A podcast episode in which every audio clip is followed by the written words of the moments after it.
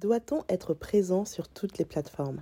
Alors ça, c'est une question qui revient très très souvent. Hello, bienvenue dans Passion of Business.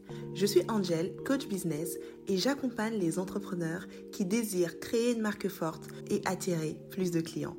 En ce mois de décembre, j'ai décidé qu'on fasse quelque chose d'un peu spécial. Le calendrier de l'Avent spécial business. Je vais partager avec toi un épisode par jour pendant 25 jours, donc jusqu'au 25 décembre, sous forme de tips, d'astuces ou encore de conseils pour t'aider à planter les graines qui vont porter du fruit en 2023 dans ton business. Installe-toi bien, prends un bon chocolat chaud, prends ton bloc-notes et c'est parti pour l'épisode du jour. Pour le coup, il y a plusieurs écoles. Et j'avoue qu'il y a un moment, je faisais partie des personnes qui disaient que il fallait mieux se focaliser sur un seul réseau social pourquoi? Parce que c'est beaucoup plus simple de maîtriser les codes de ce réseau social-là et d'avoir le maximum de résultats. Aujourd'hui, même si je pense que cette réponse est toujours valable, je crois qu'il est tout de même important d'être présent sur d'autres plateformes. Et ce, pour plusieurs raisons. La première, c'est que ça te permet d'avoir un backup. On le voit hein, avec ce qui se passe aujourd'hui sur Instagram, par exemple, des comptes qui sont piratés, euh, des comptes qui disparaissent tout simplement, des bugs à répétition. Tu ne peux plus te permettre de mettre tous tes œufs dans le même panier. Imagine si ton compte était bloqué, piraté ou fermé pour une raison X, Y ou Z. Est-ce que ça voudrait dire que tu perdrais toute ta base clientèle ou tout ton business? C'est beaucoup trop risqué. Et pour ces raisons, je pense que c'est intéressant, voire même primordial, d'être présent sur d'autres plateformes ça te permet d'avoir un backup. Vous voyez par exemple les youtubeurs, ils vont avoir un million d'abonnés sur YouTube et un million d'abonnés sur Instagram. Et là, même si leur compte Instagram venait à fermer, ils savent qu'ils ont leur grosse communauté sur YouTube et ils pourraient recréer un autre compte Instagram et rediriger leur communauté YouTube sur Insta. Ou alors ils pourraient très bien décider de rester que sur YouTube et ce serait très bien. En fait, avoir plusieurs comptes te permet comme ça d'avoir du backup.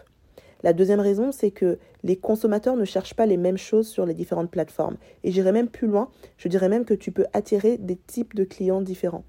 On le sait, chaque plateforme a un contenu bien particulier et un type de client bien particulier. Les gens ne recherchent pas la même chose sur LinkedIn que sur Instagram. Et selon ton business model et selon le type de business que tu as, peut-être que ta communauté se trouve beaucoup plus sur LinkedIn que sur Instagram.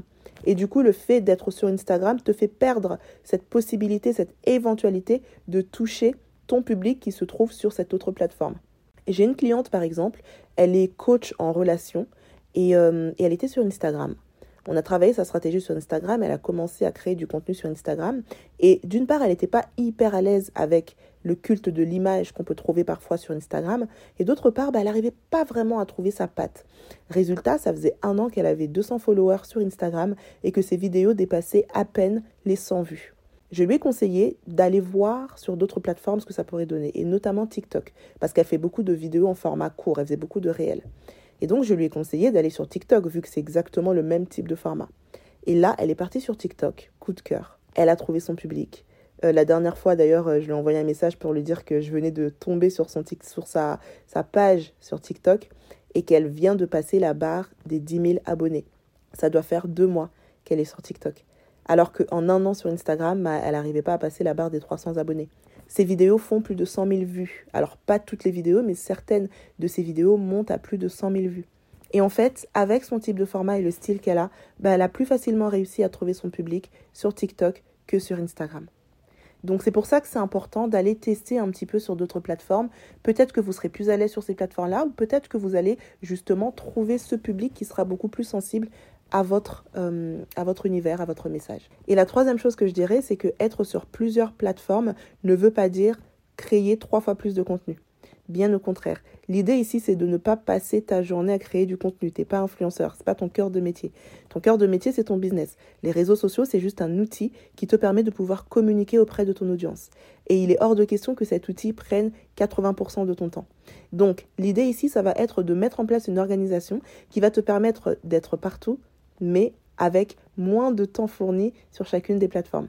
Je reprends l'exemple de mon amie, quand elle, et quand elle est sur TikTok, eh ben c'est son réel qu'elle va repartager sur TikTok. Alors maintenant que, que, TikTok est devenu son réseau social principal, elle va d'abord créer du, du, contenu pour TikTok et ensuite elle va le transformer en réel. Et c'est de cette manière que tu vas réussir à être sur plusieurs plateformes, à maximiser tes chances de toucher ton client et en travaillant moins parce que tu vas partir d'un contenu que tu vas ensuite redistribuer dans les autres plateformes. Voilà, c'est tout pour aujourd'hui. J'espère que cet épisode t'aura plu et t'aura aidé à mettre en place un système qui va te permettre vraiment de pouvoir rentabiliser le temps que tu passes sur les réseaux sociaux.